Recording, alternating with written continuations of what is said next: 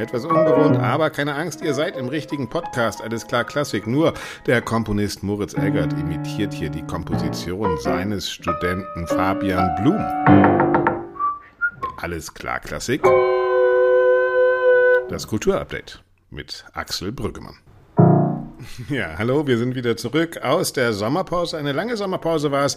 Umso mehr freue ich mich. Es geht weiter mit 20 neuen Folgen von Alles klar Klassik, dem Podcast des Liz Mohn Centers der Bertelsmann Stiftung. Ich hoffe, ihr seid gut erholt. Ihr habt gute Laune, auch wenn man beim Blick auf die aktuelle Kultursituation natürlich Pickel kriegen könnte. Wir haben es allüberall mit Kürzung der Theater- und Orchesteretats zu tun. Wir beobachten einen rasanten Publikumsschwund und gleichzeitig kämpfen Theater und Orchester mit den gleichen Problemen wie wir alle. Da ist die Inflation, da sind die steigenden Strom- und Energiepreise. In einem Theater pro Jahr rechnet man ungefähr 800.000 Euro mehr Kosten. Ja, und dann sind da noch die Tarifverträge, die steigen werden. Also, kurz gesagt, weniger Einnahmen, wesentlich mehr Ausgaben. Wie soll das noch gut gehen? Und was verdammte Hacke können Kultureinrichtungen denn tun, um sich zu positionieren. Das ist, glaube ich, so dieses Tödliche. Wenn das Theater der noch bessere Lehrmeister für Benimmregeln werden will, indem sie noch korrekter und noch genauer und das darfst du nicht und das darfst du nicht. Für mich muss Theaterkunst genau das Gegenteil sein. Es muss ein Ort sein, wo all das, was ich im Alltag aus guten Gründen unterdrücke und zivilisiere, wo das endlich mal auf gut Deutsch gesagt, die Sau rauslassen darf. Und wenn stattdessen ich im Theater noch mehr zur Korrektheit, dann weiß ich auch nicht mehr, warum ich da noch hin soll. Das war Thea Dorn. Ich saß bei den Bayreuther Festspielen zufällig 16 Stunden lang den ganzen Ring des Nibelungen neben ihr und habe sie mir in einer Pause gegriffen, um ein ausführliches Gespräch mit ihr zu führen über unser heutiges Podcast-Thema. Wie soll es denn bitteschön weitergehen mit der Kultur. Wir werden das Gespräch mit Thea Dorn in zwei Teilen hören. Dazwischen geht es nochmal ganz konkret um die klassische Musik.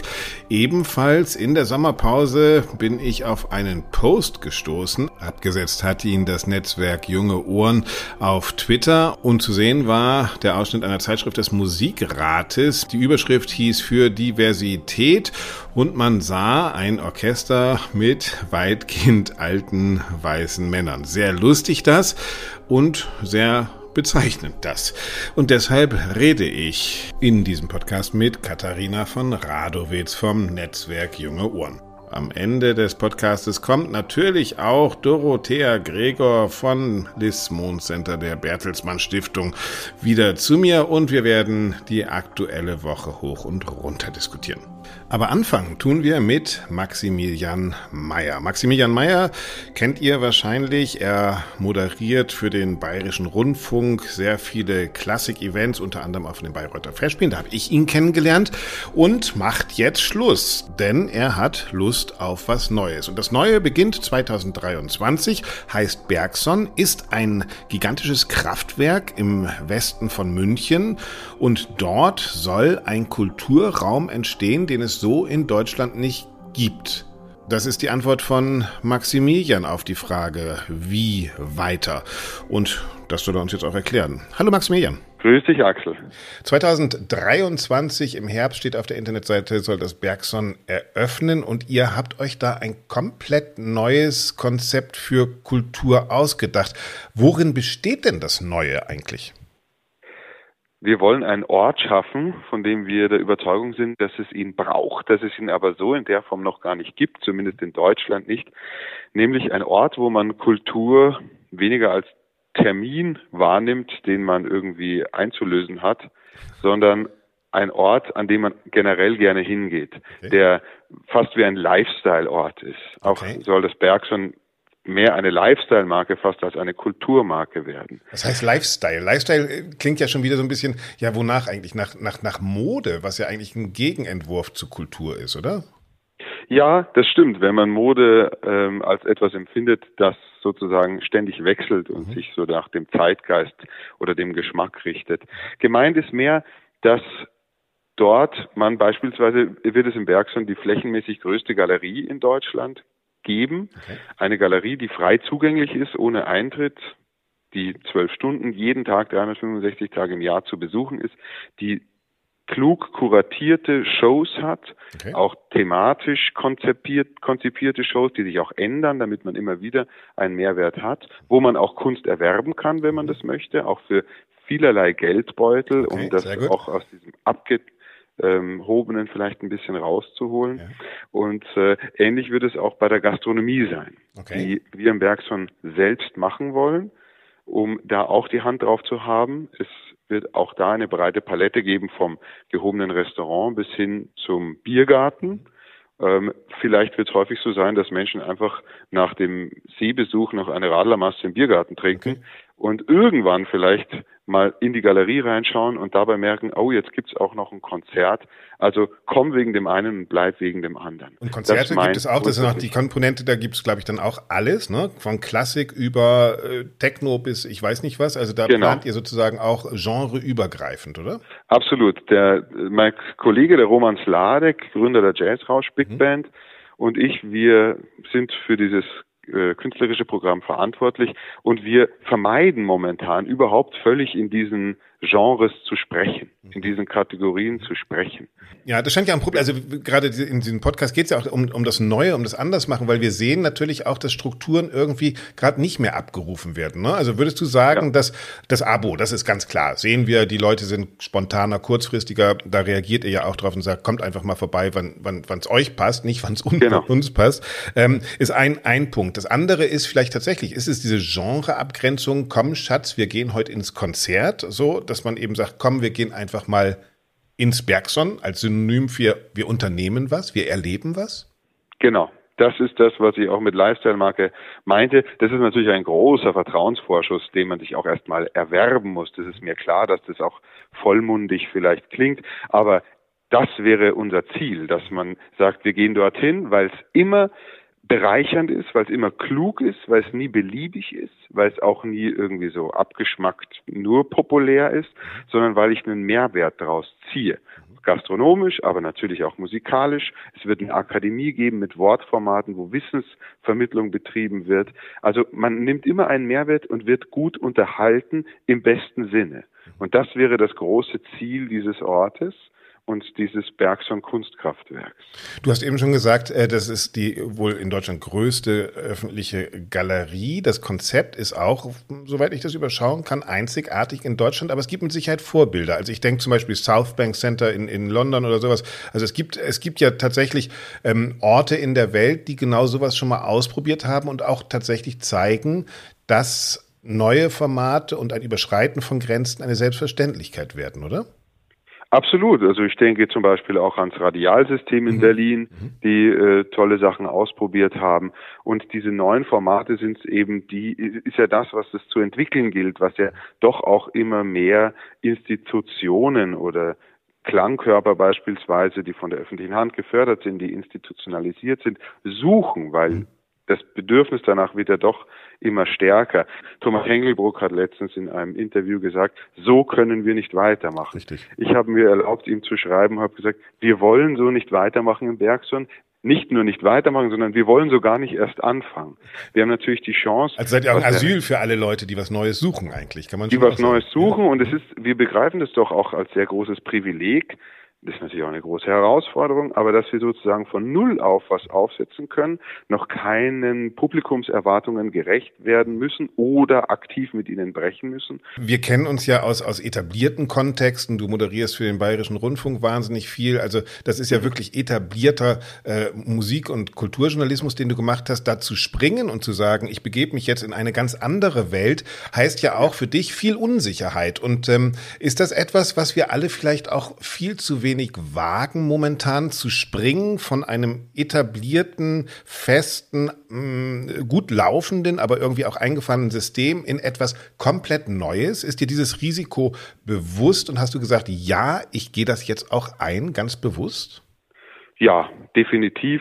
Es, ich sehe es auch als große Chance. Ich habe es vorhin schon von dem Privileg gesprochen, sowas auch ausprobieren zu dürfen. Mich hat diese Thematik auch gerade neue Konzertformate zu schaffen, die letzten Jahre schon mhm. sehr beschäftigt. Es gibt ja Leute, die es vormachen, die tolle Projekte an den Start bringen, auch sehr populäre, die es in Anführungsstrichen auch nicht nötig hätten, die auch sonst genügend äh, für ihr Einkommen verdienen, ja, also zum Beispiel Joyce Di Donato, Absolut. wenn wir die mal hernehmen, ja, als, als, als leuchtendes Beispiel mhm. Barbara Hannigan, mhm. die sich ja auch in Anführungsstrichen einfacher machen könnte. Aber das ist natürlich irgendwo auch ein Drang, dass man sagt, vielleicht, wenn man es ein bisschen überhöht sagen will, ein Sendungsbewusstsein, dass man sagt, es muss, ich glaube an die Kraft der Klassik, ich glaube an die Kraft der Musik, ich glaube an die Kraft auch der Hochkultur. Ich, ich scheue diesen Begriff der Hochkultur überhaupt nicht. Für mich unterscheidet sie sich in einem Merkmal von der Populärkultur oder von der Popkultur, dass man ein bisschen was investieren muss, um sich zu erschließen in der Fülle. Und das ist auch gar nicht schlimm, weil das, was man sich dann erschließt, ist eine Lebensaufgabe, ist eine lebenslange Bereicherung, die immer wächst und die nie an ein Ende kommt. Und es ist doch die Aufgabe von uns, von uns, von den Künstlerinnen und Künstlern, von uns Musikjournalisten, von den Programmgestaltern, den Menschen die Schlüssel an die Hand zu geben, dass sie dieses die sich diesen Kosmos aufsperren können. Genau. Etwas, ein Rüstzeug an die Hand zu geben, dass sie lustvoll sich mit der Sache ein wenig beschäftigen und dadurch sich noch mehr davon erschließen. Und da mal in die gestalterische Rolle zu kommen, das muss man natürlich dann auch einlösen, ähm, die, diesen Anspruch. Das ist dabei die Herausforderung. Das, was einen auch mal zitternd macht ja, oder was einen eine schlaflose Nacht bereitet oder mehrere. Ähm, aber in diese Rolle zu kommen, das war für mich ein, eine, eine große Herausforderung, aber auch eine große Lust. Mhm. Und insofern war das für mich dann sehr ja, habe ich mit Freude das gewagt und, und den Tisch, die Tischseite quasi gewechselt. Ja, und jetzt sitzt du an diesem Schreibtisch. Wie gesagt, 2023 steht überall im Herbst, soll das Bergson dann diese Türen öffnen, ohne ja. Schlüssel für jeden. ähm, genau. Was sind noch die großen Herausforderungen bis dahin? Was, was, was, was macht euch Kopfschmerzen? Was bereitet dir ganz besonders große Lust bis dahin noch? Also das Tolle ist natürlich einfach jetzt mit sowohl dem Roman Sladek, also wir, wir haben, ich mache das jetzt öffentlich bei dir. Mhm. Wir sind ja unter uns quasi, ja, aber ich mache doch öffentlich. Wir uns verbindet eine regelrechte Bromance, äh, obwohl wir uns persönlich noch gar nicht so lange kennen, aber es okay. ist, alle sind geschockt, was da für eine intensive Liebe sich schon entspinnt mhm. ähm, auf, auf, auf, auf der auf der Ebene auch eben über künstlerische Inhalte zu sprechen. Ja. Und diese das ist, das gibt eine Energie und das ist so fruchtbar und das jetzt dann tatsächlich immer konkreter werden zu lassen, das weiter zu spinnen, das ist äh, die große Lust, die ist.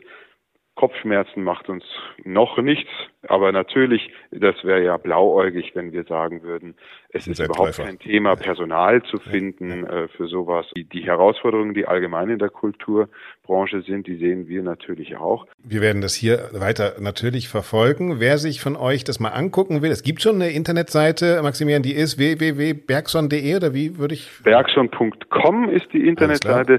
Es ist auch gerade, sind eben auch diese ganzen äh, Aufgaben, die wir momentan haben, wird sicher auch äh, relaunched werden. Den, dem Newsletter gehen wir an Start, äh, wahrscheinlich im Laufe des Septembers. Das kriegt alles nochmal einen neuen Look. Und wir sind natürlich auch auf Insta, machen manchmal ein äh, ernste Posts und manchmal aber auch ein bisschen Kasperltheater, der Roman und ich. Sehr gut. also auch sein muss. Bewegt sich schon was. Ihr könnt einfach alle mal vorbeigucken auf Insta oder im Internet. Dir, Maximilian, und allen, die da beteiligt sind, toi toi toi. Wir verfolgen das und freuen uns, wenn die Türen dann offen stehen. Vielen herzlichen Dank. Danke dir, lieber Axel.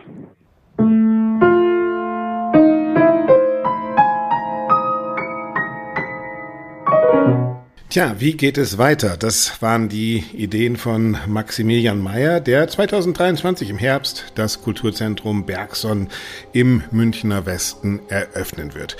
Wie weiter? Das müssen sich die Festspiele in Bayreuth jeden Sommer fragen. Dieses Jahr hatte Valentin Schwarz eine mögliche Antwort gegeben mit seinem Ring des Nibelung. Ich war, sagen wir es mal so, mittelmäßig begeistert und, so viel darf ich verraten, meine Sitznachbarin glaube ich, ebenfalls. Ich saß den ganzen Ring, also fast 16 Stunden, neben Thea Dorn. Ihr kennt sie aus dem literarischen Quartett wahrscheinlich, die Moderatorin des literarischen Quartetts im ZDF, selber natürlich auch Autorin und mit einer langen Dramaturgengeschichte aus Theater und Oper. Der Dorn hat mir erzählt, dass auch der Buchmarkt momentan nach Corona kriselt und wir haben uns getroffen in einer Ringpause und uns in den Bayreuther Park gesetzt und vorher erst einmal klargestellt, dass wir Ort, Zeit und Grund unseres Gespräches erst einmal klar machen müssen. Hier ist es. Also wir legen jetzt offen, dass wir hier auf der Bank sitzen im Garten der Bayreuther Festspiele zur Premiere von Siegfried. Äh, und wir haben jetzt eine Stunde Zeit, bis wir wieder rein müssen. Hallo Theodon. Mhm, hallo Axel Brüggemann. Überall gibt es Nachrichten, Umfragen, gerade vom äh, Deutschen Bühnenverein. Die Leute kommen nicht, es wird weniger gespielt, wir haben mit Sparmaßnahmen an den Häusern zu tun, wir haben die große Spiegelgeschichte gelesen, dass es nicht nur in dem Theater und in der Oper so ist, sondern auch auf dem Buchmarkt, da wirst du wahrscheinlich auch betroffen sein, dass die Leute sogar weniger lesen, obwohl sie mehr zu Hause waren. Warum hat die Kultur jetzt diese große Krise? Was glaubst du? Also ich glaube, dass die Krise des Buchmarkts noch ein bisschen eine andere ist als die der Kultur. Aus einem Grund, weil die Veranstaltung wie Theater, Oper, also alles, was du genannt hast, braucht, die Live-Veranstaltung braucht das Publikum.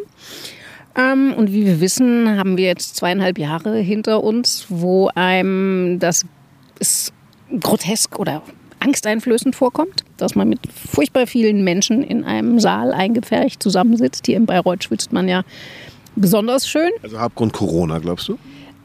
Ich denke schon, also ich selber habe ja auch viele Veranstaltungen als Schriftstellerin gemacht. Also das geht jetzt nicht um Bücherverkäufe, sondern um Veranstaltungen da, Lesungen eben oder Vorträge, also alles, was da dazugehört. Und ich kriege schon noch mit, dass viele Leute tatsächlich Angst haben und sagen, also das höre ich von den Veranstaltern, die ihr Publikum kennen, die sagen, wir kommen nicht, wobei es glaube ich, auch einen interessanten Trend gibt. Das sieht man ja auch hier. Es ist so ausverkauft wie eh und je in Bayreuth. Ich kann bei meinen Veranstaltungen. Michael Jackson, die Stones sind auch ausverkauft. Ne? Bei meinen Veranstaltungen würde ich auch sagen, das ist kein krasser Publikumsschwund. Das sind ähnliche Zahlen wie vorher. Ähm, das hat anscheinend was damit zu tun, wollen die Leute das wirklich sehen? Oder ist es eine Form von Kulturveranstaltung, die man halt vorher so mitgenommen hat, entweder weil man ein Abo hatte oder weil man sich halt irgendwie so dran gewöhnt hatte, dass man ab und zu mal was Kulturelles macht. Aber wenn man ehrlich war, so richtig mit Herzblut ist man eigentlich nicht hin. Ich glaube, das ist ja der Grund. Ne? Also ich glaube, es machen sich viele Intendantinnen und Intendanten auch gerade leicht und sagen, ja, Corona, und das ist, die kommen nicht und die haben Angst und das Publikum ist eh älter und das war immer schon älter und die so kann es auch sein, dass Corona auch so ein bisschen Brennglas ist und wir uns viel existenzieller die Frage stellen müssen, sind auch nicht wir als Kulturbetrieb daran schuld? Also ist vielleicht unser Angebot jetzt auch gar nicht mehr passend und haben die Leute das nur gecheckt und einen Absprung gefunden? Also es wurden Abos gekündigt, ne? Äh, und die muss man dann, dann überlegt man sich, nehme ich nochmal ein Abo oder gehe ich einfach mit meiner Frau, meinem Mann schön essen für 250 Euro. Da kriege ich ja auch was Nettes. Oder ich wähle aus, muss ich denn wirklich mir vorschreiben lassen vom Bühnendingsterbums da, wo ich hingehen soll. Also die Strukturen, in denen wir Kultur betrieben haben, sind die nicht viel mehr gerade unter Beschuss als diese Hoffnung, dass das Publikum einfach nur Angst hat und irgendwann zurückkommt? Also müssen wir uns nicht viel mehr selbst befragen? Ich glaube, es sind nicht nur die Strukturen. Also wenn man jetzt so ein Haus nimmt wie das Berliner Ensemble, da kenne ich mich jetzt mit den Auslastungszahlen ganz gut aus, weil ich ja aus Berlin komme. Ähm, die Stücke, die, ich sag mal ein bisschen vereinfachten, große Geschichten mit großen Schauspielern erzählen, sind ausverkauft. Die Sorte von Theater, wo ein eher auch, auch aus meiner Sicht bemühtes volkspädagogisches Meta-Diskurszeug auf der Bühne passiert, wo also alles gemacht wird, man bloß nicht in den Verdacht kommen darf, dass eine kräftige, saftige Geschichte tatsächlich gespielt wird. Ähm, Pathos dabei sein ja, könnte. Um Gottes Willen bloß keine, bloß keine schreckliche Sache wie Leidenschaft, ja. sondern es muss mindestens einmal dekonstruiert sein, wenn nicht danach nochmal das Dekonstruierte ganz klein gehäckselt. Das scheint ein Problem zu haben. Sagen wir, oder das geht so an den Häusern, die darauf spezialisiert sind, wie jetzt nochmal aus Berliner Perspektive geredet, meinetwegen ein Haus wie es Gorki, was gewissermaßen dafür berühmt ist, dass sie die Sachen dekonstruiert, postmigrantisch oder wie immer sie das dann nennen. Ähm, das funktioniert. Was migrantisch auch. gibt es schon? Das, das kenne ich überhaupt nicht. Wort. Ja, also ich glaube, postmigrantisch ist der Ausdruck, den man verwendet, um zu signalisieren, dass man schon einen Schritt weiter ist und es eigentlich sowieso albern ist, dass man über das Thema überhaupt noch redet. Okay, check. Und es nicht für völlig normal hält, dass ein Schauspielensemble überwiegend aus Schauspielern und Schauspielerinnen besteht, denen man früher einen Migrationshintergrund check. bescheinigt hätte. So. Danke für die Aufklärung. Also in einer gewissen Weise ist zum Beispiel die Oper schon immer in dem oder schon sehr, sehr lange postmigrantisch. so postmigrantisch, weil außer ein paar völlig bornierten Holzköpfen regt sich schon wirklich seit Jahrzehnten keiner mehr auf, wenn ein Koreaner äh, Wotan singen sollte und äh, eine schwarze oder eben afroamerikanische Sängerin. Äh, also Traviata singt, genau. Zum Beispiel, aktuelles Beispiel, Verona. Ähm, ja. So, also das heißt, ich glaube, es kommt wirklich viel zusammen. Also wir haben, dieser Angstfaktor ist genau, schon da. Der zweite Faktor ist tatsächlich, dass natürlich ähm, man auch nicht den Eindruck hat, dass es gerade eine wilde, hungrige Zeit in der Kunst ist, wo auch die Kulturschaffenden einem via das, was man auf der Bühne sieht, am Schluss vermitteln, die brennen dafür. Die wollen, die, die sterben quasi, wenn sie nicht länger Theater machen können. Jeder Musiker weiß, warum er an dem Abend das Stück vor dem Publikum spielt. Das ist abhandengekommen, oder? Auch da ist eine Routine eingekehrt eigentlich. Ja, und damit sind wir jetzt natürlich an dem Schmerzpunkt, der dann letztlich wahrscheinlich auch die Literatur betrifft und die Frage, warum die Bücher, also in dem ersten Corona-Jahr sind die Zahlen okay gewesen, sie gehen erst danach runter. Ähm, also was erreicht tatsächlich das Herz der Menschen. Also was rüttelt Menschen durch? Und da ist, glaube ich, in der Kunst schon ein Problem geschehen. Eben mit dieser, du hast das Stichwort selber gesagt, also mit dieser Abkehr, es darf bloß kein Pathos sein. Alles muss entweder irgendwie cool und relaxed daherkommen oder eben so dekonstruierend. Oder es hat das, was ich eben immer so Volkspädagogik nenne. Also uns wird irgendwie erklärt, was gut und richtig ist und wie wir wen bezeichnen müssen. Und also so eine Form, also die, die große Lust daran. Ich meine, wir leben in einer Zeit, die Leute sind verwirrt, die Leute haben Angst und darüber mache ich mich nicht lustig, aus guten Gründen. Ich wollte gerade sagen, aber normalerweise ist doch das genau der Zustand, in dem wir halt bei Kultur suchen. Entweder in einem, einer vergangenen Kultur, die wir wieder entdecken, in Fragen, die wir auf dem kulturellen Spielfeld im Spiel beantworten können, durchdeklinieren können. Eigentlich müsste es doch eine Hochzeit für Kultur sein, die Zeit der Angst es ist wahrscheinlich auch so ein Faktor wie wirklich Spiel und Lust auch abhanden gekommen. Also es hat ja auch ganz häufig wirklich so ein, also entweder eben so diese merkwürdige leaned back, coole Relaxedness, so, eine, so ein Gestus. Also eben bloß alles ironisieren, also nichts an einen ranlassen. Den Gestus wollen die Leute, glaube ich, gerade nicht. Den braucht man nicht in so einer Zeit wie jetzt, wo man Eindruck hat, knirscht diese Welt gerade wirklich in jeder... Basis vieler Stadttheater, lustigerweise. Ne? Ja, ja, also ähm, und eben, also es gibt so viele große Fragen und denen kann man sich auch mal anders stellen, als dass man sie irgendwie eben wegironisiert. Und es gibt eine Sehnsucht, glaube ich, wirklich auch nach einem Ausgelassenen, nach einem Leidenschaftlichen. Also eben sowas wie eine Lust am Spielen. Also das betrifft jetzt Schauspiel, weil ich glaube, Sänger haben immer noch eine Lust am Singen. Also ein Sänger, der nicht dafür brennt, der tut sich das auch nicht an, was er sich und seiner Physis und seiner Stimme da abfordert. Also deshalb, aber so ein Schauspieler, der nicht mehr, der auch nicht von der Leine gelassen wird von der Regie, der sich nicht mehr mit Leidenschaft in eine andere Welt hineinfantasieren und hineinspielen darf, sondern der permanent seinen Status als XY reflektieren muss auf der Bühne.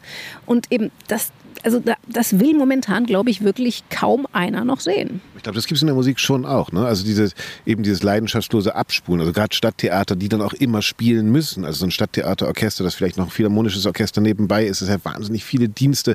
Also das ist ja auch meine Theorie. Ich glaube, wir müssen bei allem wesentlich weniger haben. Ich glaube auch, was die Leute suchen, ist entweder das, der große Name und die große Frage oder die, große, das große Pathos, aber auch die große Kunst tatsächlich. Ne? Also die Kunst wieder und nicht einfach äh, irgendwas dahingerotztes oder so dieses Mittelmaß ist, glaube ich, gerade auch nicht gefragt. Man erwartet dann schon, dass man etwas professionell, wie auch immer man das definieren will, Gutes sieht. Also gut im Sinne von auch, kann auch, ich kann mich auch darüber streiten, ich kann mich auch darüber aufregen, aber es muss handwerklich irgendwie mal gut sein. Also Qualität ist, glaube ich, schon ein Merkmal. Ich glaube, das ist auch oft verloren gegangen. Das heißt, du würdest eher sagen, dass, also ich weiß jetzt nicht, welcher Bereich, also ich finde nicht, dass man sagen kann, dass per se das Niveau an den Opernhäusern, auch an den kleineren Häusern zum Beispiel, schlechter geworden ist. Also das war schon immer, also ich habe grottenschlechte Tristans irgendwie in Gießen vor 30, 40 Jahren gesehen und hinreisende Tristans vor 15 Jahren oder was Die in wurden aufgefangen von einem Publikum, das gelernt hat, ich gehe da trotzdem hin. Und ich glaube, dieses Publikum gibt es ja nicht mehr. Dieses Pub also wir sehen ja auch, das Publikum entscheidet sich spontaner, das Publikum wartet vielleicht auch erstmal die Diskussion ab, wird mir das empfohlen, wird mir das nicht empfohlen und dann gucke ich mal. Also ich bin nicht mehr sozusagen die, die treue Tomate, die sich allen Kram anguckt, sondern ich warte erstmal ab und gucke, ist das das Geld, ist das die Zeit, ist das äh, äh, das überhaupt wert, oder? Na, die Frustrationstoleranz ist sicher so wie in allen Gebieten. Die ist einfach auch beim Publikum kürzer geworden und das ist natürlich verheerend. Also das zum Beispiel würde ich sagen, betrifft voll auch die Literatur. Also jemand, der nicht mehr bereit ist, sich auch mal durch 20, 30 Seiten, die er nicht sofort versteht oder die sich ihm nicht sofort erschließen, äh, sich durchzukauen, sondern der sofort nach, also ich meine, ich glaube, Serien sind darauf gestrickt, dass sie ihr Publikum in der ersten Minute catchen. Page-Turner soll es sein, ne? So, und wenn diese Form von Wahrnehmung, das, wenn es mich nicht, also ich glaube, neulich hat mir irgendjemand versucht zu erklären, bei irgendwelchen Filmchen auf Facebook oder so, muss man innerhalb von 20 Minuten, sonst sind alle weg. Sekunden. Ja, Sekunden. Also wenn man nicht in 20 Sekunden. Das ist schon lang, glaube ich. Ja. Genau, das ist schon fast die Langfassung. Das ist so wie hier Bayreuth ungefähr äh, für Facebook-Verhältnisse. Ring in 20 Sekunden wäre zu lang, ja genau. So, ich sage, also was soll ich denn da noch machen? Außer irgendeinem grellen Kram in die Gegend brüllen. Also und das sind natürlich alles für, für die Kunst völlig kontraproduktive Schulen, weil Kunst sieht halt, also, also deshalb ist es ja eigentlich auch ein Irrsinn, dass es noch so viele Leute gibt, die sich hier vier Abende lang bei äh, heißen Temperaturen hinsetzen, um tatsächlich insgesamt 16 oder hier sind es wahrscheinlich ein bisschen mehr Stunden äh, das anzugucken. Und Aber weil es Bayreuth ist halt auch, ne? Weil äh, erstens äh, der Mythos, zweitens, äh, wie auch immer wir es bewerten, für eine Art Qualität steht, für eine Sicherheit von das ist was. Ja? Ich, wenn ich auf die Stadttheater blicke, auch gerade auf die Opernhäuser, sehe ich, da, da gibt es eine große Divergenz. Also es gibt welche, die total leer gespielt sind inzwischen gerade und es gibt welche, die einfach weitermachen. Und äh, ich glaube, die Erfahrung ist so ein bisschen die Theater, die auch noch so eine Base mit dem Publikum aufgebaut haben, die sozusagen auch offene Türen haben, die versuchen auch zu erklären, die versuchen mitzunehmen, die auch einen Kontakt zum Publikum haben, die funktionieren gerade ganz gut. Und genau das, was du gesagt hast, dieses äh, Dramaturgen, äh, äh, das auch äh, immer davon gelebt hat, zu sagen, wir sind eine Risikoveranstaltung, eine subventionierte Veranstaltung, wir können hier machen, äh, Kartenverkauf ist egal und Publikum eigentlich auch, die laufen gerade überhaupt nicht, oder? Ja, also das ist wahrscheinlich ähm, ein bisschen so wie mit, äh, also es gibt ja nun nicht nur Bayern München und vielleicht noch Dortmund, sondern es gibt auch in der ersten Liga Vereine, die nicht ganz so erfolgreich sind. Dann gibt es noch die zweite. Ja, der Bremen ist immer voll, St. Pauli ist immer voll. Die haben, because they've got a heart. Genau, das ist der Punkt. Also für mich zum Beispiel, also ich bin in den, Frankfurt. in den 80ern Opern sozialisiert worden und für mich war die Oper Frankfurt, das war mein Verein. Es war selbstverständlich, dass ich da zu jeder Premiere so, ging. Der mein Verein, das ist gut, ja. Es war wirklich, dieses Opernhaus war mein Verein und ich ging zu jeder Premiere, da fand ich dann manche nicht so toll, dann habe ich die Vorstellung nur einmal gesehen. Die Sachen, die ich liebte, wie die Aida von Hans Neuenfels oder den Ring des Nibelungen von Ruth Berghaus inszeniert oder Parsival von Ruth Berghaus, Trojaner Ruth Berghaus, also ich war großer Berghaus-Fan, da war ich in jeder Vorstellung.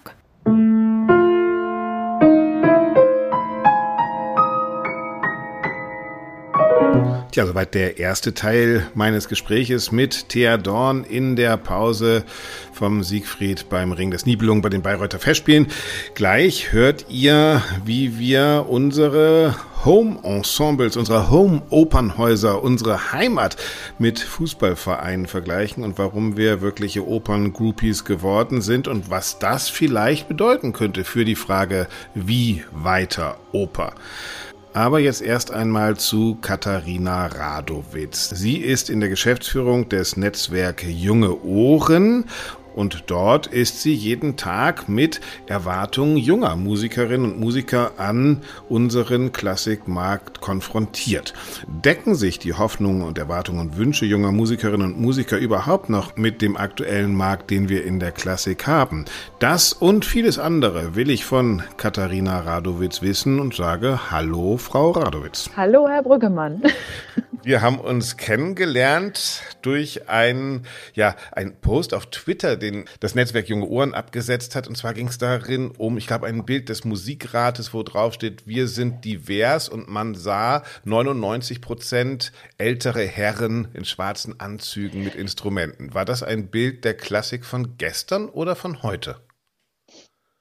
Ähm, ich glaube sowohl als auch. Also ich glaube, es bildet noch ganz viel der Gegenwart ab und vor allem, ähm, na, das Ganze muss man jetzt auch in einem Kontext gehen, sehen. Gab danach tatsächlich auch ein Telefonat mit dem Musikarzt, wo dann auch nochmal deutlich wurde, die große Schwierigkeit für das Ansinnen, mehr Vielfalt in den Mus ins Musikleben zu bringen, äh, die passenden Bilder zu finden, zumindest vielleicht in den eigenen Archiven. Und die betreffende Publikation, die zeigt das auch sehr deutlich. Und wir haben uns darüber natürlich einerseits ein bisschen belustigt und vielleicht auch lustig gemacht. Und das war auch sicherlich frech und vielleicht auch etwas unter der Gürtellinie, sowas einfach zu twittern.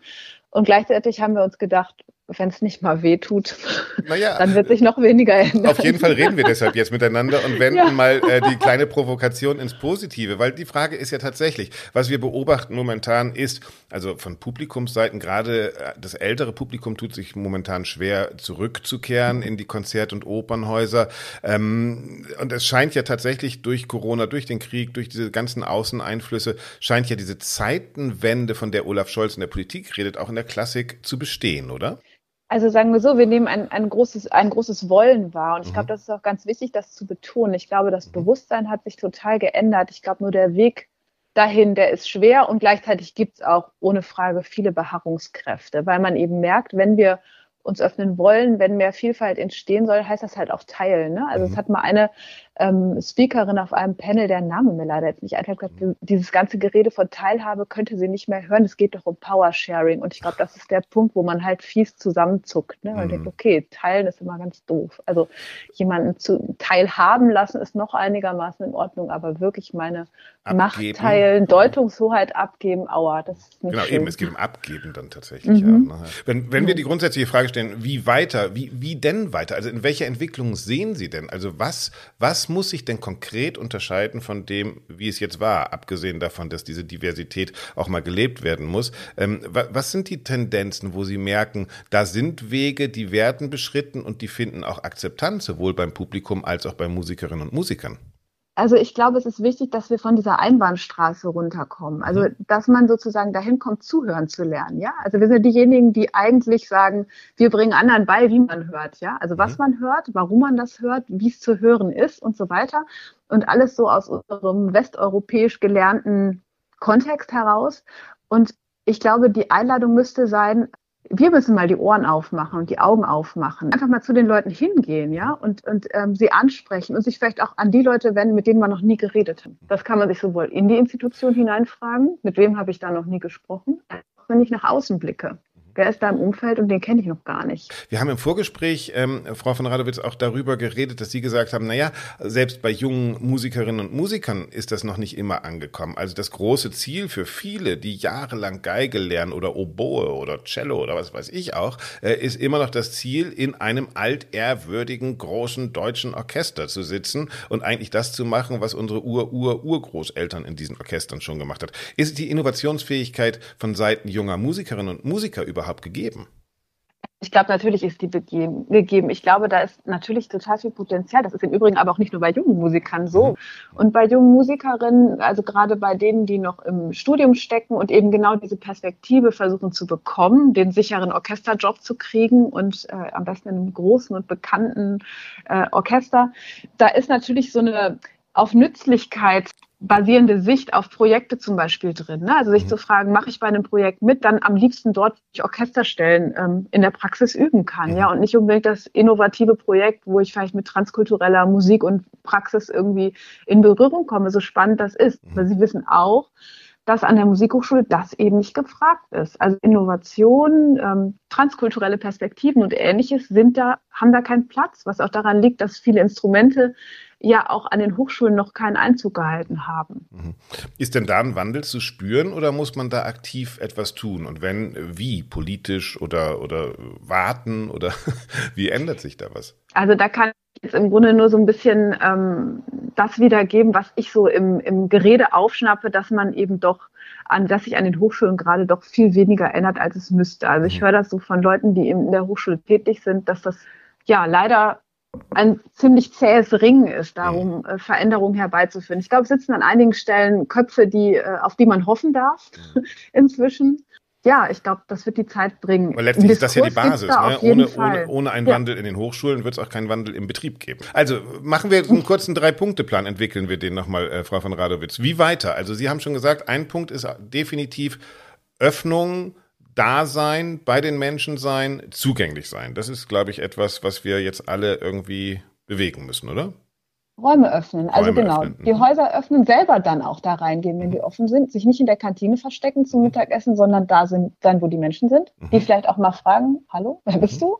Ich würde mir wünschen, dass die Hochschulen mehr innovative Projekte fördern. Also zum Beispiel ganz cool ist ähm, Hochschule für Künste Bern. Da machen die Studierenden Projekte mit Menschen in den Regionen. Mhm. Da ist auch dieses Projekt entstanden, äh, Käse beschallen. Da haben die irgendwie Käse mit Musik beschallt mhm. und geguckt, ob der anders schmeckt mhm. bei der, beim Reifeprozess. Also mehr verrückte Sachen machen, mhm. ausprobieren und dann auch sagen, hey, das ist dann halt Studienleistung. Und dafür mhm. ist man mal ein paar Stunden weniger in der Übelzelle, aber man ist irgendwie im Leben. Man lernt so mhm. echte Menschen kennen und spielt vielleicht nicht nur auf einer Bühne und nicht nur Übelstellen, also diese äh, Orchesterstellen. Und bescheidener sein und sagen, unsere Perspektive ist nicht die einzige. Mhm. Ähm, die westeuropäische klassische Musik ist super. Ich finde die auch total toll und ich finde vor allem wichtig, dass sie sich weiterentwickelt, mhm. dass das Repertoire weitergeht, mhm. dass es nicht nur um den Kanon irgendwie aus dem auch wichtig, genau. 18., 19. Jahrhundert ja. geht und dann fällt auch sich zu fragen, wo entwickelt sich das musikalische Gespräch vielleicht hin, wenn wir andere AkteurInnen dazulassen, wo man einfach auch was ablauschen kann, wo man sagen kann, hm, vielleicht verändert sich etwas an einem Gesamtklang von einem Orchester, wenn andere Einflüsse rein. Also einfach mal zu überlegen, was kann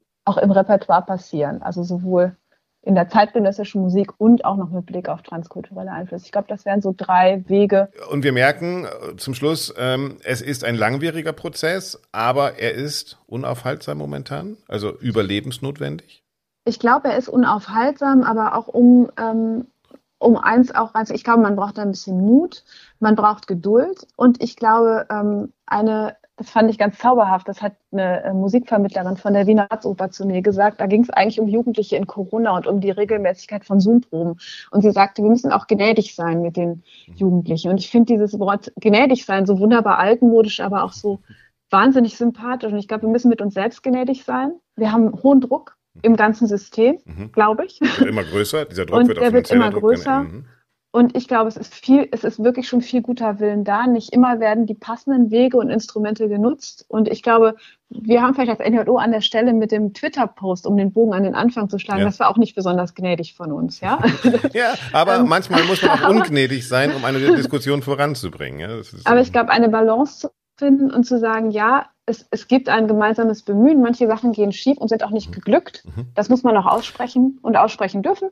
Aber äh, man muss auch sagen, okay, Wege, es gibt Irrwege und wenn alle sich anstrengen, dann wird es auch irgendwann die richtige Richtung nehmen. Es gibt so viele irgendwie Wege. immer noch zuversichtlich. Es gibt absolut so viele Wege wie selten zuvor. Wir müssen nur mutig genug sein, sie zu gehen. Und manchmal sind sie halt auch eine Sackgasse, dann drehen wir wieder um. Vielen Dank, Frau von Radowitz, dass Sie uns ein paar Wege beschrieben haben. Und jetzt liegt es an uns, sie auch zu gehen. Vielen herzlichen Dank für das ja. Gespräch. Ja, tschüss.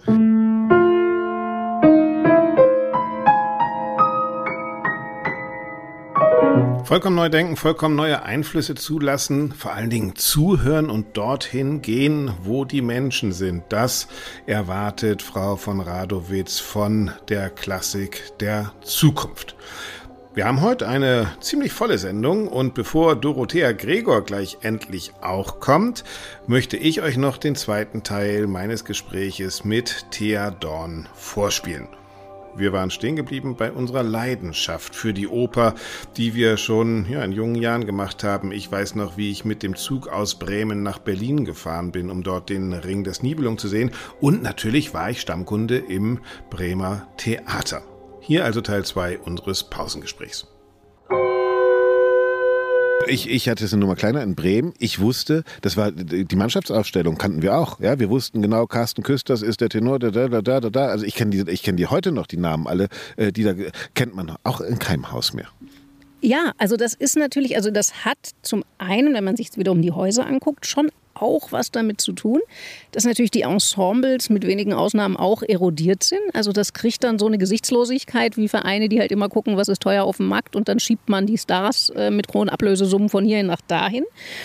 Ähm, also wenn man jetzt irgendwie, weil man soll ja auch nicht immer nur kassandrisch durch die Gegend unken, also wenn man eine Hoffnung sich oder erlauben darf, dann würde ich schon sagen, vielleicht verstehen die Theater das ja, dass sie auch mit so einer gesichtslosen Beliebigkeit zu sagen, dann kratzen wir halt zusammen, sparen am Ensemble, damit wir zweimal im Jahr einen Star einfliegen können. Das ist dann wahrscheinlich voll, das funktioniert wieder.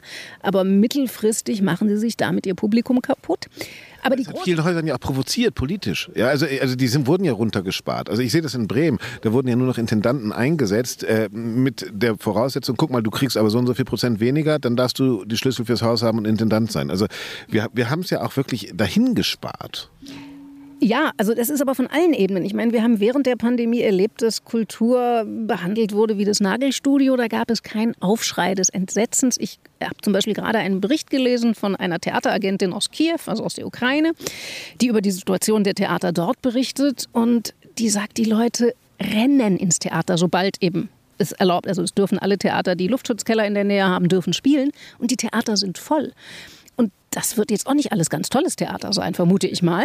Ähm, und das ist dann schon, also ich glaube, man, es ist wirklich, es ist flächendeckend das Problem. Es ist schon auch das Publikum, was zu einer Verwöhntheit, also da muss man sich wirklich auch an die eigenen Nasen fassen und sagen, also oder ich merke es ja auch an mir selber, also meine Ungeduld ist größer als vor zehn Jahren, vor 20 Jahren. Und das kann ein Altersphänomen sein, aber ich glaube es noch nicht mal. Ich glaube wirklich, Achtung, originell, das hat mit der Digitalisierung zu tun, die einfach eben unsere Aufmerksamkeitsspannen dermaßen zerstückelt, ja inzwischen fast schon pulverisiert, dass wir überhaupt nicht mehr also in einer beunruhigenden Zeit, einer verwirrenden Zeit wie der jetzigen, die wir erleben, schaffen wir es nicht, eine Konzentration, eine Ruhe, ja, vielleicht sogar einen Trost zu finden, indem wir uns auf was fokussieren, sondern wir starren immer hektischer auf diese ganzen Push-up-Nachrichten. Wir lassen uns zuballern mit Zeug, mit ja nicht nur Daily, äh, Hourly News im Grunde. Also stündlich lassen wir uns neue Nachrichten reinschwappen und ich merke es ja an mir selber, wie schwierig das ist zu sagen, du stellst diesen ganzen Mist jetzt ab und konzentrierst dich mal die nächsten drei Stunden.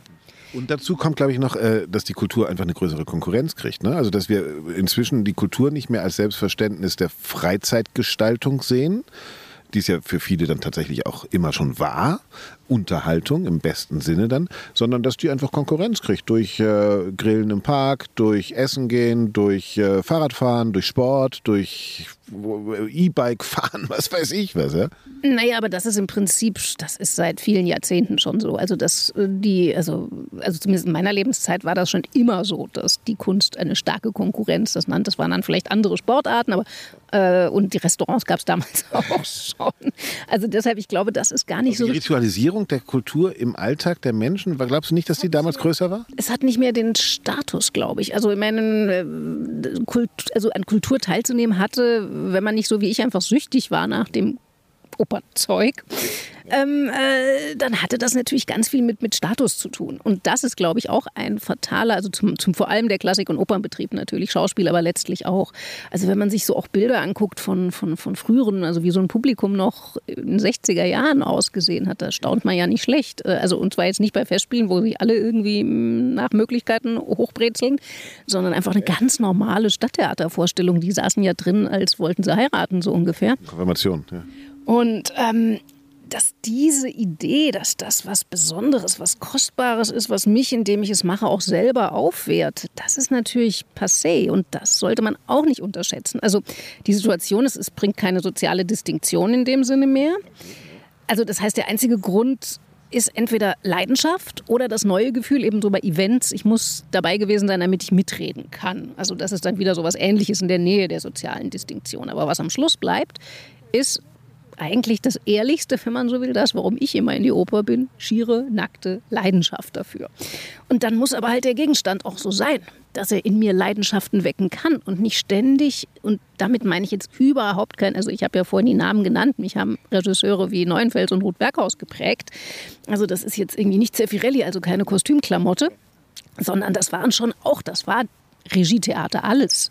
Und gerade das hatte mich fasziniert, aber ich fand trotzdem, das hatte eine Kühnheit und hat eben wirklich auch große Fragen gestellt. Also wenn man sich an diesem Wagner abarbeiten will, also was ist so ein Kon also was, was ist dieses Konzept von Macht, was bedeutet dieses ganze Inzestgedöns? Das ist ja nicht nur Wagner abarbeiten, sondern es ist ja tatsächlich auch an Welt abarbeiten. Ne? Also es hat immer sozusagen kontextualisiert auch etwas mit uns zu tun, mit den Fragen, die wir haben. Und bevor äh, jetzt äh, Siegfried seine Brünnhilde da in ein paar Minuten oben wieder findet.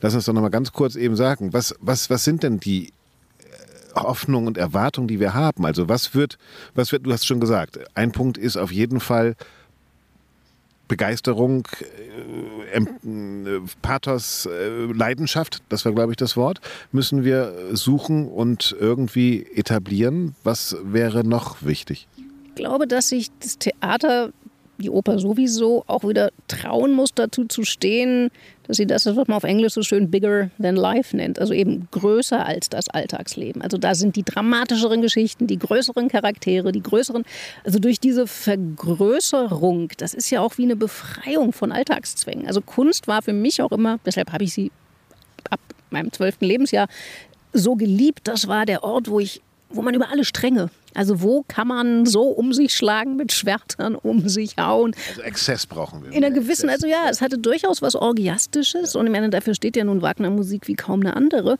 Das hatte wirklich eine, eine astreine Drogenfunktion und natürlich ist auch eine Riesenfunktion, also damit will ich jetzt nicht die Komödie klein machen, aber also gerade die, die, die Kunst der Oper ist gewisserweise an einen Gedanken, den wir total verdrängen, an, an, ans Sterben müssen, an Endlichkeit äh, gewöhnen. Also ich meine, für mich war damals eine Oper, in der nicht gestorben wird, mit der brauchte man mir gar nicht nee, kommen. Auch nicht, ja. So, also deshalb, es war ganz klar, ich wollte immer diese Opern, wo am Schluss mehr oder weniger alle also, äh, tot auf der Bühne liegen. Und alles gut ist trotzdem ja, irgendwie. stehen sie auch wieder irgendwie, also das ist so wie das schon früher trainiert, mein Bruder und ich. Was haben wir diese Kassette Winnetous Tod? Das tot gehört, weil wir natürlich jedes Mal Rotz. Vor Winnetou wäre nicht gestorben, auch nicht. Rotz und Wasser heulen und wir brauchten jedes Mal das Rotz und Wasser heulen, aber auch jedes Mal die Beruhigung, dass wir wieder die Taste, also dass wir die Kassette umdrehen konnten und es geht wieder von vorne los. wir sollen Katharsis haben in dem Sinne. Ja. ja, also das ist jetzt sehr kompliziert, ob das wirklich, also was okay, ja. Aristoteles nun wirklich gemeint hat mit dieser Läuterung, aber einfach das Gefühl, dass da ganz viel von dem, was wir im Alltag verdrängen müssen und immer noch, selbst wenn wir eine viel permissivere, tolerantere, liberalere Gesellschaft geworden sind, gibt es ganz viel. Und das ist, glaube ich, so dieses Tödliche. Wenn das Theater der noch bessere Lehrmeister für Benimmregeln werden will, indem sie noch korrekter und noch genauer und das darfst du nicht und das darfst du nicht. Für mich muss Theaterkunst genau das Gegenteil sein. Es muss ein Ort sein, wo all das, was ich im Alltag aus guten Gründen unterdrücke und zivilisiere, wo das endlich mal auf gut Deutsch gesagt, die Sau rauslassen darf. Und wenn stattdessen ich im Theater noch mehr zur Korrektheit, dann weiß ich auch nicht mehr, warum ich da noch hin soll. Und ich glaube, der letzte Punkt wäre dann tatsächlich, was du gesagt hast, das ist nicht ganz wichtig, diese, dieser Teamgeist, ne? also dieses ähm, Kollektiv sowohl des Theaterbetriebes als auch der Zuschauerinnen und Zuschauer als Kollektiv, als Einheit, als Verein, als, als gemeinsam Wahnsinnige, als Exzessgemeinschaft, wenn man das so haben will. Ähm, ich glaube, das, das zu pflegen ist mit Sicherheit auch wichtig. Also nicht diese Arroganz von, wir zeigen euch mal was, sondern ihr braucht das, was wir machen und wir geben es euch oder so. Ja, ja ich, also das kann man ja gerade hier in Bayreuth bestaunen, wie wahrscheinlich sonst nirgends. Also ich bin immer wieder überrascht, wie unterschiedlich vom Typus das Publikum von, im Vergleich zu Salzburg auch ist. Also in Salzburg sieht man, da ist soziale Distinktion ganz klar, da wird so viel das ist Geld. Der Grund, da ist es der Grund, ja. Das sieht man deutlich. Und hier sind natürlich auch Menschen, die Geld haben, das ist klar. Also jemand, der gar nichts hat, der wird sich das hier nicht leisten können. Aber hier, also in einer gewissen Weise ist dieses Publikum natürlich Teil des Gesamtkunstwerks, das kann man nicht anders sagen. Also Pausenpublikum gucken ist ungefähr so interessant wie das, was auf der Bühne passiert. Ähm, und das ist natürlich, darum geht es doch. Also das ist auch natürlich der Unterschied, das kann keine noch so tolle Aufnahme und das kann auch keine DVD, ähm, die ich mir daheim dann, wo ich in, in die Hand in der Chipstüte haben kann, äh, sondern DHL-Mann noch klingelt, ja? Ja, das kann ich nur hier, wo ich in der Pause aus dem Staunen nicht rauskomme und natürlich auch eben das in dem Fall tatsächlich Serienmoment, dass man jetzt diese Leute zum dritten Mal sieht und äh, übermorgen Abend dann wohl zum vierten Mal. Das ist großartig und da merke ich jetzt auch selber, wie sehr mir das gefehlt hat in den letzten zweieinhalb Jahren der Pandemie und ähm, wo ich denke, ja, doch, also und ich glaube, Leuten, die jetzt hier sind, egal, ob sie jetzt diese Inszenierung im Detail toll finden und immer gut musiziert oder nicht, alles egal. Diese Form von, man hat da gemeinsam über sechs Abende, also vier Abende in, in sechs Wochentagen, ähm, hat man was erlebt, was weit über das auch eben wirklich an Intensität und hinausgeht, was man sich halt alles so genetflixt hat in den Jahren der Pandemie. Also lass uns nicht quatschen, lass uns noch die letzten 20 Minuten Pause Menschen gucken. Danke, Theodon. So machen wir das. Bitte.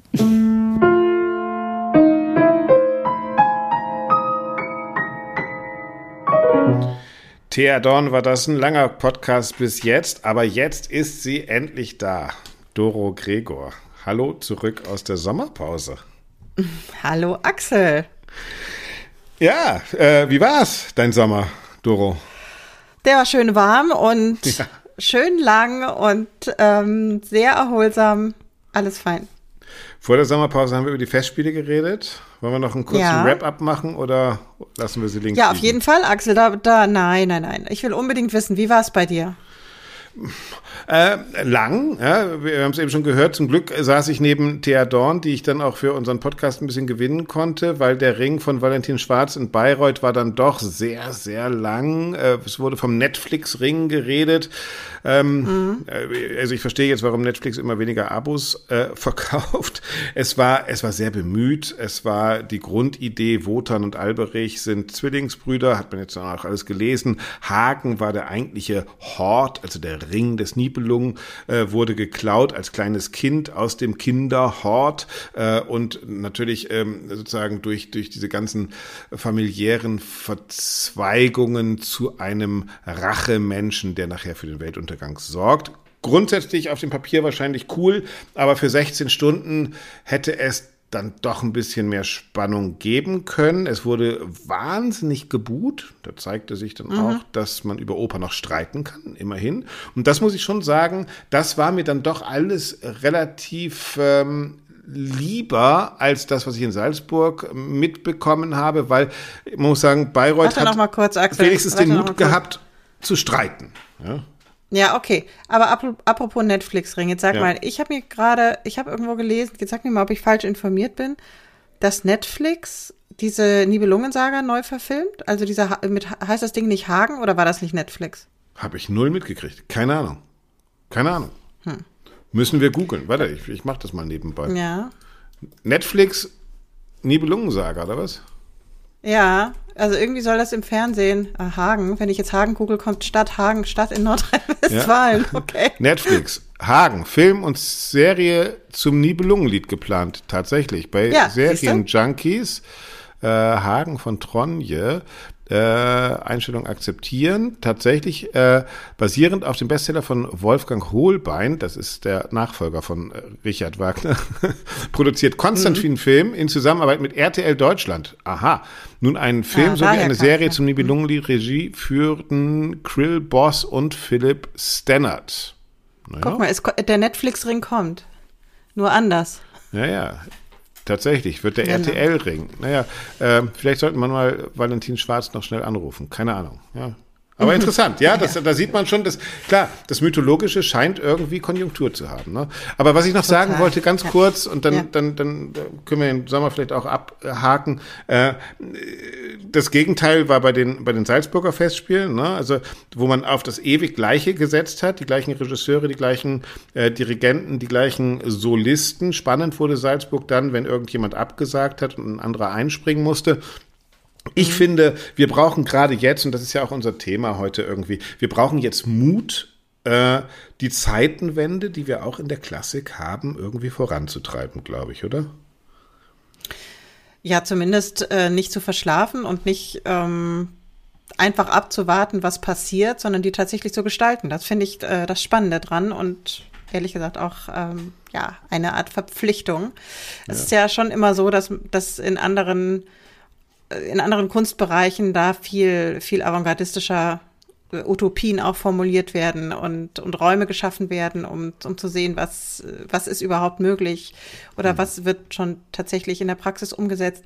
Und äh, da habe ich manchmal das Gefühl, dass so unsere Branche oder wie du immer sagst, die Klassikbranche, ja. ähm, da doch eher ein bisschen gemütlicher unterwegs ist. Aber ähm, Jetzt ja, mal, das ist schlimm. Um das ja, mal sehr ich habe gerade, könnt ihr googeln, äh, im Freitag einen großen Aufmacher geschrieben über, über mm, die Frage, wohin geht das eigentlich alles? Und ich glaube tatsächlich, wir haben es mit einer der größten Krisen seit äh, Beginn der Bundesrepublik zu tun. Äh, die Energiekrise ist da, das Publikum ist nicht da, die Subventionen oder die Unterstützung für die Häuser sind nicht gesichert. Äh, es fehlt an Konzepten, das Publikum äh, wandert ab. Also wir haben mit ganz vielen, auf ganz vielen Ebenen wirklich gerade eine Krisensituation und die Frage ist, treibt die uns in ein so wie immer und wir versuchen es nochmal mit den alten Rezepten oder schaffen wir neue? Wie nimmst du das wahr? Auch unser Thema. Wie geht's weiter? Also gerade in diesen Krisenzeiten, Doro. Mhm.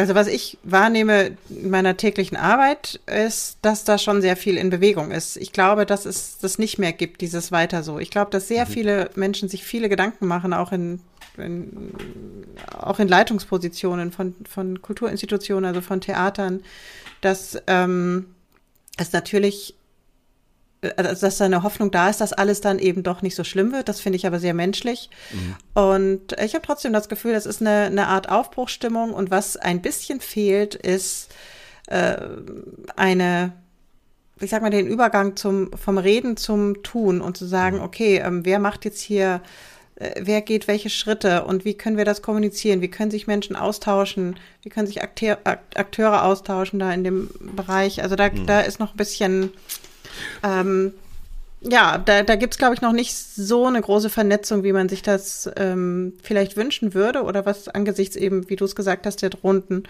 ähm, ja, nicht der drohenden Krise, die ist ja schon da, aber der, der Einschnitte, die durch diese Energiekrise jetzt und, und durch den, den anhaltenden Krieg und Corona ist ja auch noch nicht vorbei und so. Ja. ja ich glaube, das ist auch, das ist auch Quintessenz dieses Podcasts, ne? Also wir sehen auf der einen Seite Maximilian Mayer, der sagt, komm, ich gehe weg vom, vom BR, ich gründe etwas vollkommen Neues mit diesem Bergson da in München und versuche ein neues Konzept von Kultur. Dann sehen wir ähm, die, das Netzwerk Junge Ohren, das äh, gute Ideen hat, aber selbst merkt bei, bei, bei Nachwuchsmusikerinnen und Musikern, ist es selbst da noch schwer, wieder äh, auch für neue Wege zu begeistern. Also ich glaube, das ist tatsächlich entscheidend, was du sagst. Ne? Wir müssen jetzt den Weg von Konzept in Tat und vor allen Dingen die Tat auch in begeisternde Tat umsetzen. Ne? Also die Leute ja, müssen ja natürlich auch, mitgehen, auch ne?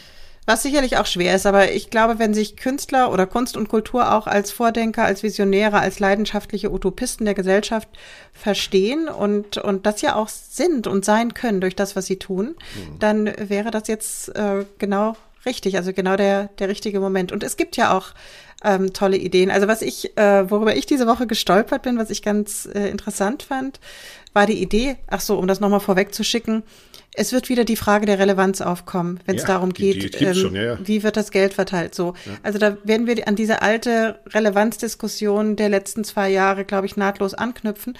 Und da fand ich ganz spannend. Ähm, dass die Linke in Berlin eine Diskussion, also hat vorgeschlagen, Sporthallen im Winter als, ähm, also so in Wärmeinseln für Bedürftige zu verwandeln. Mhm. So, das ähm, kam jetzt nicht so wahnsinnig gut an, ähm, dieser Vorschlag, aber es gab dann immerhin ein paar Kulturmacher, äh, die gedacht haben oder sich gedacht haben, ja, Moment mal, warum denn die Sporthallen? Ähm, wir haben doch Museen, wir haben Theater, wir haben Kulturinstitutionen, ähm, die sollen adäquat beheizt werden und können dann so, wie es äh, im Grunde gefordert wird oder wie ja, wie man das mhm. machen könnte, mhm. niederschwellig der Allgemeinheit dienen. So, mhm. und das würde dieser Idee entsprechen. Und äh, warum nicht? Und ich finde das, ich finde die Idee eigentlich ganz charmant, muss ich ehrlich sagen. Ja. Dass man mh, hm, bei gleichzeitiger, bei gleichzeitiger Aufrechterhaltung des Spielbetriebs muss man dann aber dazu sagen. Ne? Also ich finde, ähm, ja, wir haben in der Corona-Zeit ja gehabt Orchester, die in Impfzentren gegangen sind und so weiter und so fort. Alles schön und gut. Mhm. Aber gerade jetzt, auch in so einer Weltkrise, also das war für mich schon in den letzten zwei Jahren eine Erkenntnis. Corona, Kultur egal, Krieg, plötzlich Kultur wieder sozusagen ein, ein Kampffeld für Gedanken, für Streit, für, für, für Auseinandersetzung. Ähm, also ich finde gerade jetzt, gerade in diesen Zeiten, dürfen Theater nicht nur Heizpilze aufstellen, sondern müssen dann tatsächlich auch eine gesellschaftliche Diskussion, die so extrem geworden ist und die so gegeneinander ist und die so verhärtet ist, tatsächlich auf eine im idealsten Falle spielerische Form äh, übertragen und zeigen, was Theater wirklich kann. Theater und Musik kann Diskurs kanalisieren, Wut kanalisieren, Liebe kanalisieren, Hass kanalisieren. Das wäre für mich so die Wärmeinsel, die ich mir eigentlich vorstellen würde von Theatern.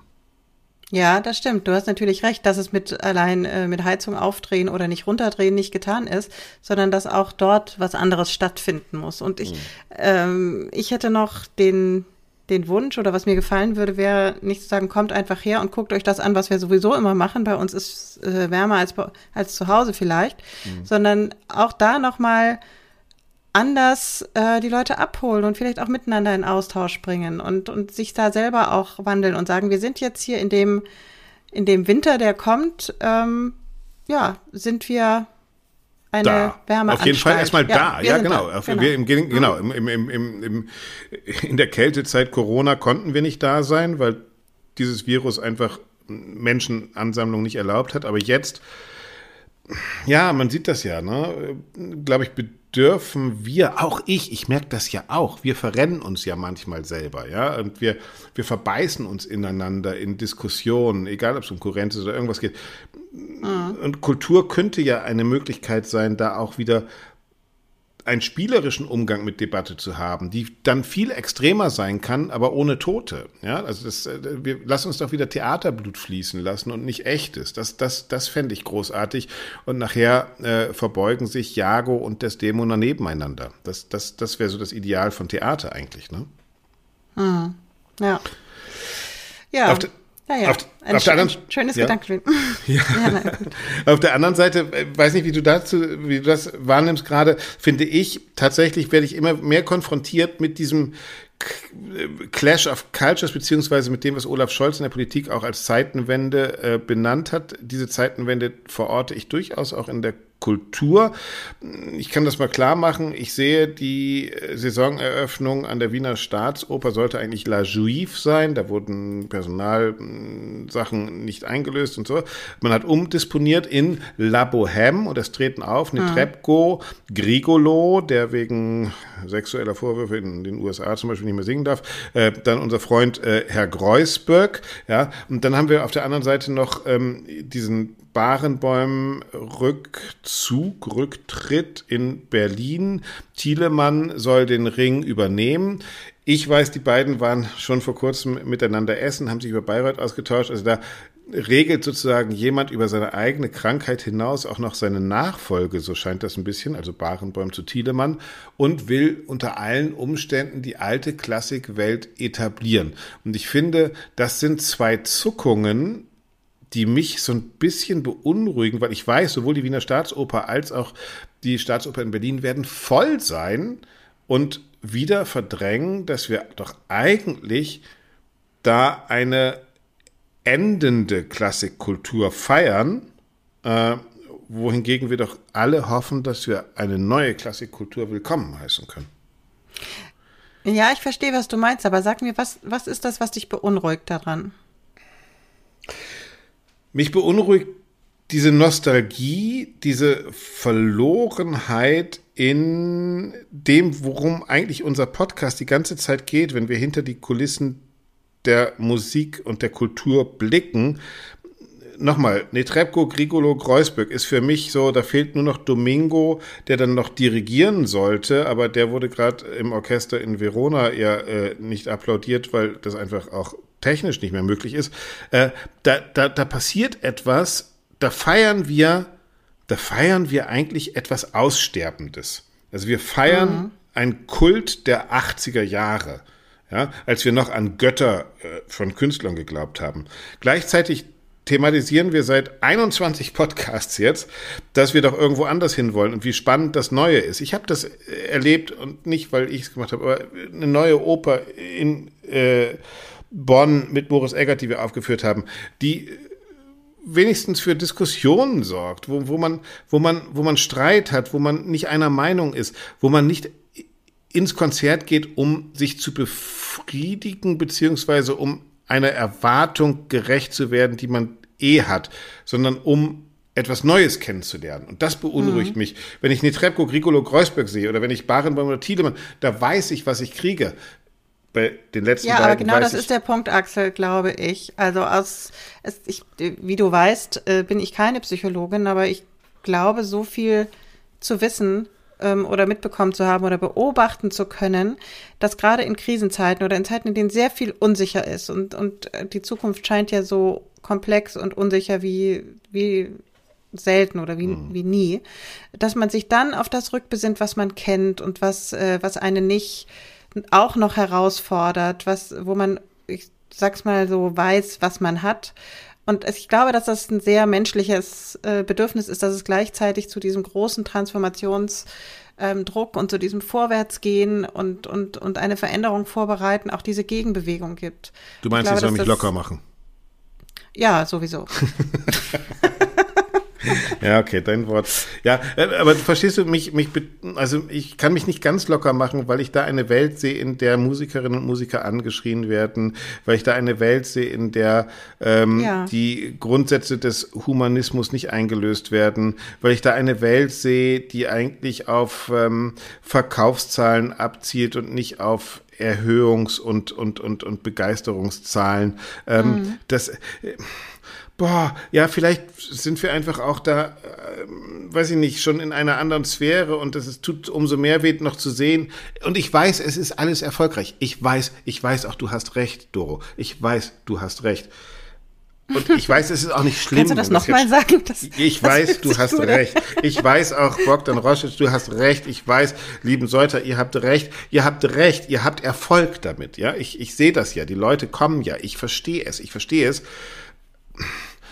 Aber es, es, tut trotzdem ein bisschen weh. Und, und da verstehe ich dich auch gut, lieber Axel. Aber insofern kann man sich, also ich will nicht sagen, man soll sich zurücklehnen und das alles lassen. Ich finde es gut, Dinge zu benennen und, und Missstände zu benennen, Vorschläge zu machen, wie es besser gehen kann. Aber das wird auf Dauer nicht überleben. Also alles, was, ja. was auf eine Art krank ist oder, oder nicht gesund in einem System, das ändert sich gerade. Und das, wir sind, glaube ich, in einer ganz spannenden Übergangszeit. Aber ich glaube, dass wir nicht Angst haben müssen, dass das alles noch schlimmer wird. Ich glaube fest daran und da weiß ich nicht, ob wir, ob du das auch so siehst, aber ich glaube, dass sich Dinge zum Besseren verändern werden. Also dass es eine, eine Evolution zum Besseren gibt. Ich hoffe es so sehr, was du sagst. Ja. Nein, und ich glaube es tatsächlich auch. Ich glaube es auch. Und deshalb ist auch dieser Podcast schön, deshalb sind unsere Gespräche schön, weil ich lerne, mach dich locker und vielleicht ist es wichtig zu kämpfen, das merke ich ja auch. Ich kriege, ich kriege Mails, die sagen, mach weiter, Brüggemann, mach weiter. Und ich kriege Mails, Brüggemann, mhm. Sie sind der größte Idiot, hören Sie sofort auf mit diesem Quatsch. Und vielleicht tatsächlich hast du recht, wenn man glaubt, auf einer, auf einer eventuell zukunftsfähigen Bahn zu sein, kann man sich auch ein bisschen nach hinten lehnen und sagen, okay, ich, ich, ich habe ja auch noch diese fünf Jahre und kann auch ein bisschen warten und muss nicht immer aufs Gaspedal drücken, um zu überholen. Vielleicht ist das, vielleicht ist das das versöhnliche, die versöhnliche Erkenntnis dieses Podcasts am Ende und äh, vielleicht sollten wir einfach auch so uns äh, in die nächste Woche, nein, in die übernächste Woche verabschieden, denn wir haben beschlossen, wir machen diesen Podcast alle zwei Wochen, weil wir gehört haben, äh, ihr könnt uns übrigens natürlich auch weiterhin schreiben auf redaktion at allesklarklassik.de, alles klar Klassik in einem Wort. Ähm, mhm. Dass, dass ihr mit dem Nachhören gar nicht nachgekommen seid. Ähm, wir haben an den Zahlen gesehen, ihr habt in den Sommerferien sehr viel nachgehört und wir haben gesagt, wir versuchen jetzt mal, wie es ist, wenn wir es alle zwei Wochen machen, Doro. Und ähm, mhm haben dann auch mehr Zeit, wie in diesem Podcast, um noch länger und noch intensiver über die einzelnen Themen zu reden. Ja, das ähm, ist eine wichtige Ansage und eine wichtige Ankündigung. Und was sehr schön ist, dass wir jetzt, dass nicht nur die Theater in ihre Spielzeiten starten, sondern wir auch mit unserem Podcast in die nächste Spielzeit, in unsere nächste Staffel sozusagen. Ja, genau. Wir 14-tägig senden und wir uns auf total viele schöne Themen und tolle Gäste freuen. Und ähm, was ich mir wünsche für die Zukunft, kurz-, mittel- und langfristig, ist auch nochmal mehr von spannend. unserer Hörerschaft ähm, mitzubekommen. Auch nochmal mehr ähm, an Feedback und nicht nur welche Themen waren gut, sondern auch gerne Meinungen, ähm, Widersprüche da auch genau. nochmal mehr in, in Kontakt zu treten. Also ihr könnt deswegen, uns auch gerne MP3s schicken, Sprachaufnahmen, alles Mögliche über alle bekannten genau. Kanäle. Ähm, wir sind auch echt neugierig und würden gern da mit euch noch tiefer und noch mehr in den Diskurs treten. Genau. Mhm. Und dafür habt ihr zwei Wochen Zeit, denn dann hören wir uns wieder mit Alles klar Klassik. Doro. Genau so. Und wir Axel. werden spannende Themen für die nächsten Wochen suchen. Vielen herzlichen Auf Dank. Auf jeden Fall. Und ich wünsche dir einen schönen dir. Tag. Danke dir auch, Axel. Ciao. Ciao.